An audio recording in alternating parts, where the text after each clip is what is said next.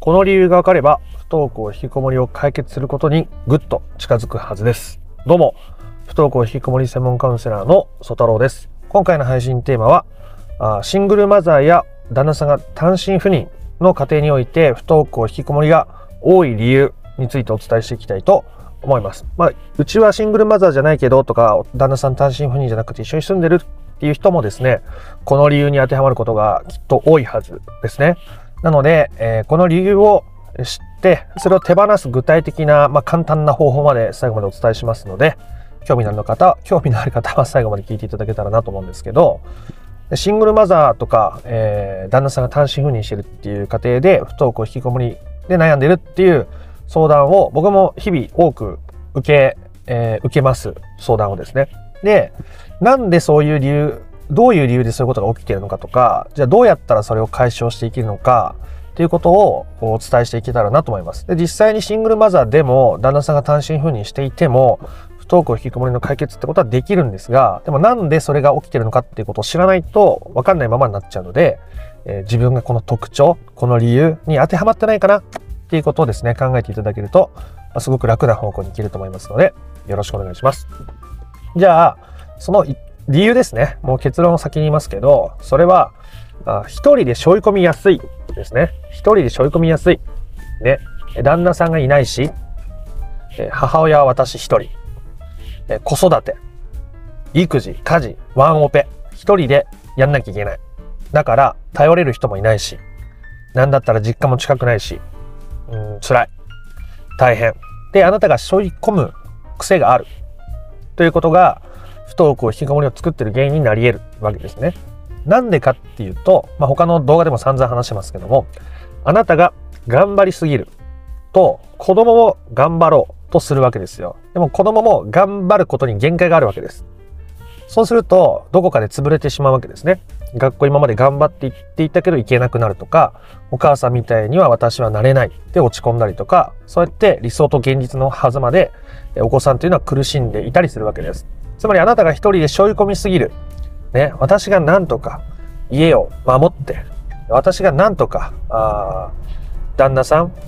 お父さんとお母さん両方の役割を持って家を回していかなきゃいけないっていう、その力みが結果的に子供を苦しめるという形になっていたりするんです。っていうとね、とは言ったって私しかいないんだから、そんなこと言ったってできないじゃないか。って思う方もいらっしゃると思います。で、実際にね、僕のクライアントさんでも、まそうやっておっしゃる方いらっしゃいますが、でも、それって改善していけるわけです。で改善していくステップをお話ししていきたいと思います。まあ、信じるか信じないかはあなた次第なところがありますけども、えーあなたは一人で背負い込みすぎる癖があるからこそ、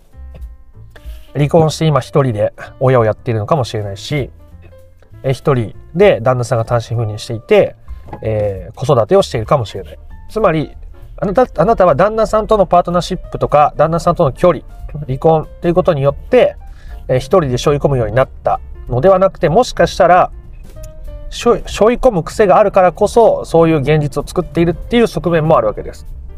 なんでこんなことを言うのかっていうと、じゃあシングルマザーとか、旦那さんが単身赴任の人がみんな子供が不登校になるのかとか、みんな苦しい思いをしてるのかって言ったら、そんなこともないわけですよ。シングルマザーでもめちゃめちゃ育児楽しい、最高みたいな人もいるし、旦那さんが単身赴任してても、私は私の時間過ごせてて幸せみたいな人もいるわけですよ。で、その上で、子供が楽しく学校に行ってれば自分の趣味に勤しむとか、自分の道を歩いていくっていうこともたくさん起こ起きているはずですし、まあ起きてますよね。でも、そういう今自分が一人、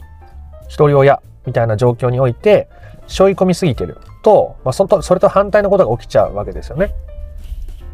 だからあなたがその一人で背負い込みすぎる、頑張りすぎる癖、真面目、責任感がある。ね、世間一般からしたら頑張ってるみたいなところにあなたがいたとしても、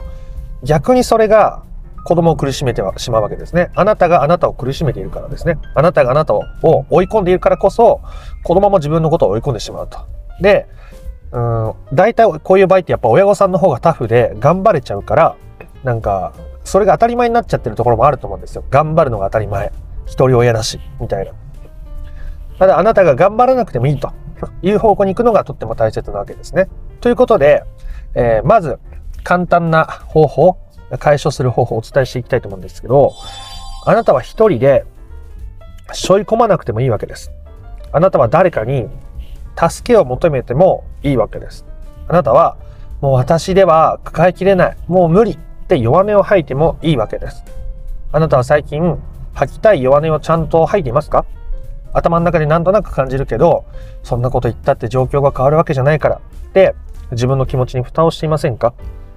と、ちょっとでも心が、心当たりがあったり気になったら、今僕が言った言葉を復唱してみてください。私は一人で抱え込まなくてもいい。私は弱音を吐いてもいい。私はもっと頑張らなくてもいい。っていうことを声に出してみてください。そうすると、なんだか胸がざわざわするぞとか、そんなのじゃいけないみたいな気持ちが湧き上がってくるとしたら、まあ、あなたは多分かなり頑張っているという証拠ですね。で、その上であなたがどういうふうにしていきたいのかってことももちろん大事ですけど、まずそうやって弱音を吐いてみたり、そうなってもいいよっていう許可を自分にあげるわけですね。あ自分は弱音を吐いてもいいよ。一人で背負い込まなくてもいいよ。で、許可を出してあげた時に湧き上がってくる感情がありますね。え、そんなんじゃダメじゃない？っていうか一人しかいないし無理じゃない？みたいな気持ちが出てきたとしたら、今度はそれを言葉にしてみましょう。いや、そんなこと言ったって一人じゃ無理だよ。私が一人でどうにかしなきゃいけない状況なんだもん。っていう言葉を出してみましょう。そういう 甘えたいっていう 自分の中の気持ちと、でも頑張んなきゃいけないっていう自分の気持ちが、こう両方ぶつかってるわけですね。今で頑張んなきゃいけない方が勝ってるからそういう状況になってて、で、頑張れない子供があなたの目の前にいるわけですよ。ね。で、あなたがその両方を認めてあげるってことが、あなたがあなた自身を認めるっていうことにつながっているし、で、あなたが子供のことを認めるっていうことにも結果的につながるわけですね、これが。で、こういうことが言えるようになる。で、両方の自分を認められるようになる。受け入れられるようになると、どういうことが起きてくるかっていうと、あなたは自然ともっと弱音を吐くことができたり、一人で今まで抱えていたものをなんだか手放せるようになっていくわけです。で、それがどういう形で起こるかは人によって違いますね。まあ、例えばの例で言うと、えー、自分の両親に連絡をして助けてほしいってお願いができて、えー、助けてもらえるような状況になるとか、職場の人に、えー、たまたま話してみたらその人も同じような状況で悩んでて、じゃあ子供を今日はうちで預かるねとか、この日はそっちで預かってねってなんか任せられるようになって一人の時間が増えるようになるってこともあるし、なんだか素敵なパートナーが現れたり、旦那さんが単身赴任からあれ帰ってくるみたいな話出てきたぞみたいなことが起きてくるわけですね。とか旦那さんが単身赴任から、え帰ってくる頻度が増えるとか、帰ってきた時にあなたに自由な時間をくれたりするってことができるわけです。で、その中には、えあなたが旦那さんに対して私本当にもう一人じゃ無理なのって伝えられることかもしれませんし、もしかしたらその別れた旦那さんとの関係が前よりいい感じで戻って子供を見てもらえる時間が増えるのかもしれませんし、どういう結果が起こるのかは人によって違うのではっきり言えませんけど、でもあなたが背負い込まなくてもいいよって言って、えー、そうして出てきた時の感情も受け入れられることによって、あなたは今よりももっと甘えられるようになるわけです。人に対して。それができると子供も人に甘えられるようになるわけですね。人に甘えられるっていうのは何も悪いことじゃなくて、えー、助けてもらうっていうのはとっても大切なことですね。僕もあいろんなものに依存して生きています。僕もいろんなものの助けがないと生きていきません。ね。人間は助け合って、集団で群れて、こう発展してきた生き物ですね。一人で何もかもできる人間なんていないわけです。携帯電話だって作ってくれる人がいるし、電線だって通してくれる人がいるし、水道だってね、浄水施設で働いてる人たちがいたりとか、こう設備を整えてくれる人がいて、成り立ってるわけじゃないですか。全てを自分で作った人間なんて、まあ、このように存在しないわけですよ。僕たちはいろんな人を助けているし、いろんな人のことを助けることがもちろんできるし、そうしたこう助け合いの中で自然と生きてるですよ。でもその中であなたが一人でどうにかしようって背負い込もうとすれば背負い込もうとするほど背負い込まないといけないような現実が現れてきてしまうということですね。どうにかしないとどうにかしないとって思えば思うほどどうにかしないといけなくなっちゃう。であなたがもっと自分のことを許してあげて自分のことを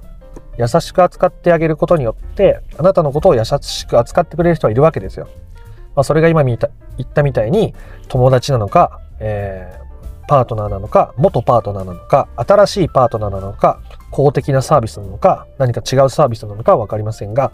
あなたにとって必要なものがあなたの目の前に現れるようになるし、あなたがそれを選択していくことによって、不登校引きこもりっていうのをより解決していけるわけですね。えー、最後に少し整理しておきますけど、シングルマザーの方とか単身赴任、旦那さんが単身赴任をしていて、子供が不登校引きこもりになってるっていうケースは、あなたに背負い込み癖とか責任感の強さとか頑張り癖、自分のことを追い込むみたいなあ部分があることが多いんですね。まあもちろん絶対じゃないですよ。で、そういうような場合においては、あなたも無意識のうちに、で今の状況を考えてもどう考えても頑張んなきゃいけないとか思ってたりすると、まあ、どんどん頑張っちゃうわけですよね。そうすると子供も頑張ろうとかして、でも頑張れない自分もいて、で、そこで苦しんだりとかしちゃうわけです。で、あなたも自分が頑張ってるもんだから、子供にも頑張ってよとか、もうちょっとやってよみたいな気持ちになっちゃう。もう自分が頑張っちゃってるからですね。なので、あなたが自分にもっと無理しなくてもいいよ、背負い込まなくてもいいよ、弱音吐いてもいいよって自分に許していってあげること。そう、そうでなきゃいけないって言ってるわけじゃなくて、そういう自分も許していくってことですからね。えー、そういうことをしていくことによって、えー、あなたは今より緩んでいけるわけです。で、その時に、え、いろんな感情が出てくると思います。そんなこと言ったって誰も助けてくれないじゃんとか、そういう気持ちが出てきたら、それをまた言葉にして表現しましょう。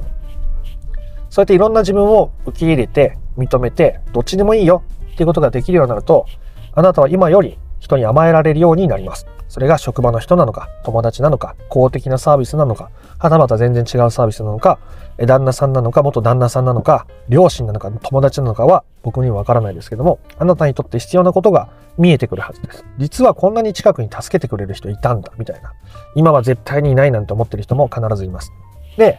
そうやって取り組んでいくことによって、子供もね、頑張れない自分を許せるようになったり、子供も誰かに助けてもらうことで、えー、自分の人生を生きていくってことがとてもしやすくなるわけですね。だって近くにいるお母さんがそうなんだもん。で、お母さんなんだか前よりも、えー、機嫌が良くなったり穏やかで過ごしているから、僕も私もそうなれる。僕も私もそんなノリ、そんな雰囲気。で生きていくことがしやすくなるわけですね。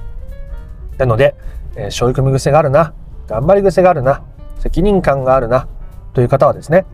ぜひ、えー、弱音を吐いて、そういう自分を認めてあげるってことから、まずね、最初の一歩としては始めてみてください。今はまだ、そんなこと言って本当に現実が変わるの。と疑っている方もいらっしゃるかと思いますが、やってみて、取り組んでみて、変化した人を僕はたくさん見てきています。あなたが何を信じてどちらに進むのか僕に決めることはできませんが、そういう道があるということだけ頭の片隅に置いてもらえたらなと思います。